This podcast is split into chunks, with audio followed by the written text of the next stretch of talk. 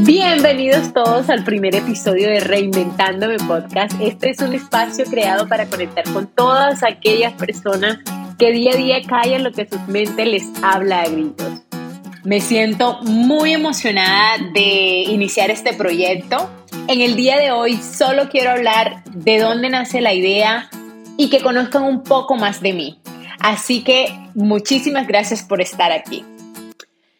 Mi nombre es Sara de la Hoz, tengo 30 años de edad, soy de la ciudad de Cartagena, Colombia, soy la menor de tres hermanos y desde pequeña me caractericé por ser una soñadora imparable.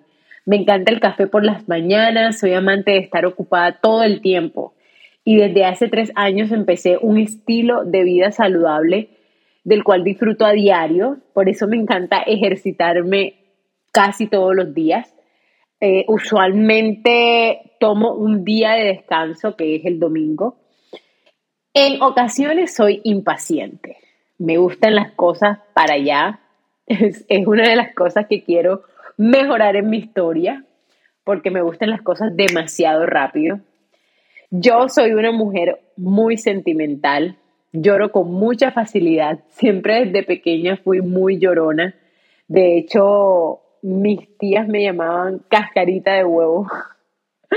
Pero ahora ya grande, eh, si alguna cosa como que me toca eh, el corazón, yo enseguida voy llorando. A mí me encanta cocinar, es una de las cosas que he descubierto que más disfruto hacer. Creo que lo heredé de mi mamá y mis tías que son muy buenas cocineras. A mí me encanta saber qué es lo que estoy comiendo, qué ingredientes lleva, cuánto de aceite, eh, no por nada malo, solo que así como les decía, he creado este hábito de, una vida saludable y yo pienso que eso va muy de la mano, así que para mí eso es muy importante. En mis tiempos libres eh, me encanta leer, me gusta escuchar música, me gusta ese sentimiento que la música tiene en mí, me encanta conectar con, con muchísimos artistas y en ocasiones también me gusta estar a solas, a solas para escuchar mis emociones, tener un espacio conmigo misma y, es algo que disfruto muchísimo. A mí me gusta escuchar a las personas. Yo soy muy buena escuchando si uno de mis amigos tiene algo por decir, tiene, tiene algo de pronto guardado y quiere, y quiere hablar a mí me encanta estar ahí para, mis amigos y saber que, puedo escucharlos y darles un consejo hasta donde, hasta donde pueda yo ayudarles. Actualmente yo me encuentro viviendo fuera del país, ya que siempre fue uno de mis grandes sueños, ha sido de las más audaces decisiones que he tomado a lo largo de mi vida, empacar una maleta llena de sueños y esperanzas y dejar 28 años atrás. Créeme que fue súper difícil y no ha sido fácil y no es como todos los cuentan. Bueno, no como todos los cuentan, pero como algunas personas cuentan que el amigo de mi amigo se fue y ahora es rico. No es que mi tía se fue y ahora tiene dos carros y muchas cosas más. Ah, no, la realidad no es así y solamente quien lo vive sabe qué es lo que hay detrás de, de esa decisión de cuando dejas tu país, tú sabes a lo que te, te enfrentas.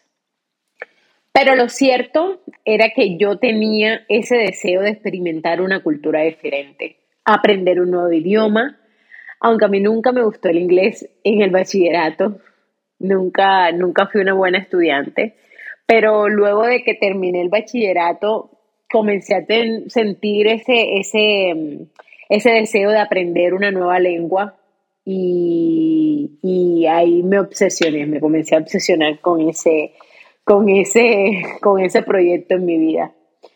Entonces también quería salir eh, de mi zona de confort y lo más importante, yo quería encontrarme a mí misma y encontrar mi propósito de vida, el cual he estado buscando por muchísimo, muchísimo tiempo.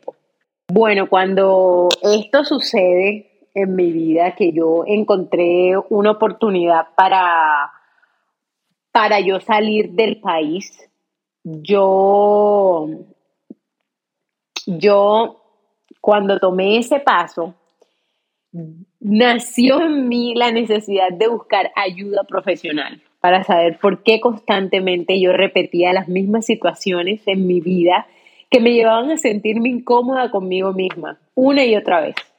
Y descubrí que por más que mi deseo era vivir fuera de Colombia, estaba tratando de huir de mi realidad y esperar que otros solucionaran por mí lo que yo misma no había podido ser capaz tomar responsabilidad y control de mi vida, de mis acciones y de todo. Esa fue la manera en la que viví por mucho tiempo, esa fue mi realidad por mucho tiempo. Tratar de buscar un salvavidas que, que, que me salvara de mi propia, de mis propios demonios, por así decirlo. Hasta que un día con el último fuerte golpe que la vida me lanzó, entendí que por más que tratara de correr, por más que quería cambiar de país, de ciudad, de mi forma de vida, si no empezaba por mí misma, mi realidad seguiría siendo la misma, no importa si fuera en Colombia, en Estados Unidos o en China.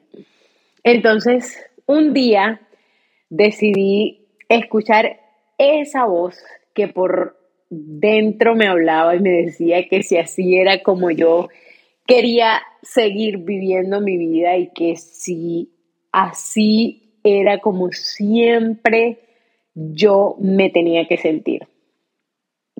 Yo por mucho tiempo ignoré esa voz. Trataba, yo en el fondo yo sé que trataba de decirme algo, pero por mucho tiempo lo ignoré hasta que con ayuda, con ayuda profesional logré desbloquear muchas cosas que hoy en día sigo trabajando, pero ahora tienen más sentido. Yo lastimosamente en ese tiempo no tenía las herramientas necesarias para saber el porqué de mis acciones hasta que hasta que yo decidí tomar las riendas de mi vida y las riendas de, mi futuro. Y hoy en día me siento muy, muy orgullosa de eso. No que ahora ya tengo la vida perfecta, no que ahora ya sé solucionar todos los problemas, no. Ahora ya siento, me siento un poco más consciente, siento que tengo las herramientas para saber el por qué si algo se presenta en mi vida el por qué me siento así y cómo debo tomar una decisión más consciente.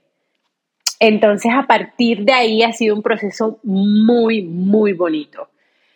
Ah, eh, ha sido acompañado de diferentes tipos de sentimientos, navegando por lugares que yo desconocía, pero ha valido la pena cada segundo invertido y honestamente en esta etapa ha estado llena de tanto aprendizajes, retos, lágrimas, risas, sentirme sumergida y perdida en mis propias emociones, que hoy me hacen sentir orgullosa y por fin sentir que no soy la misma Sara de hace algunos años.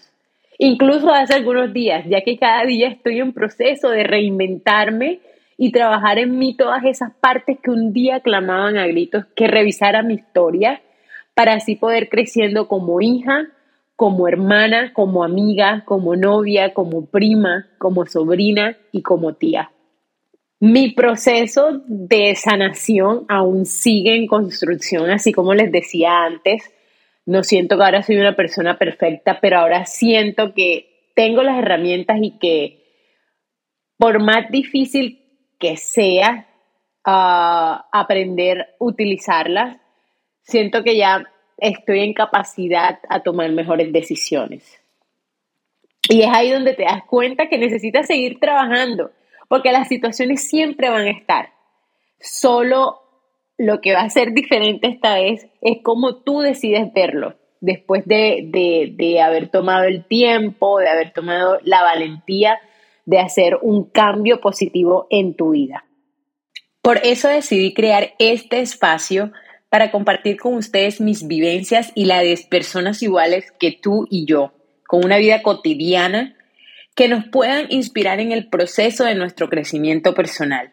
Escuchar sus historias de cómo ellos también decidieron reinventarse a pesar de los obstáculos que podemos encontrarnos en el camino y a crear nuestra mejor versión.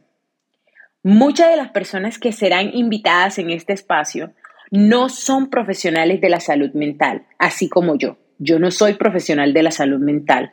Yo solo quiero que te inspires a crear esa versión de ti que siempre has soñado y que utilices cada episodio como las herramientas que necesitas para amarte a ti mismo y a construir tu camino a la plenitud y gozo. Y lo más importante, yo quiero que tengas claro que puedes reinventarte cada vez que sea necesario. Muchísimas gracias por llegar hasta aquí y nos vemos en el próximo episodio de Reinventándome Podcast. Hasta la próxima.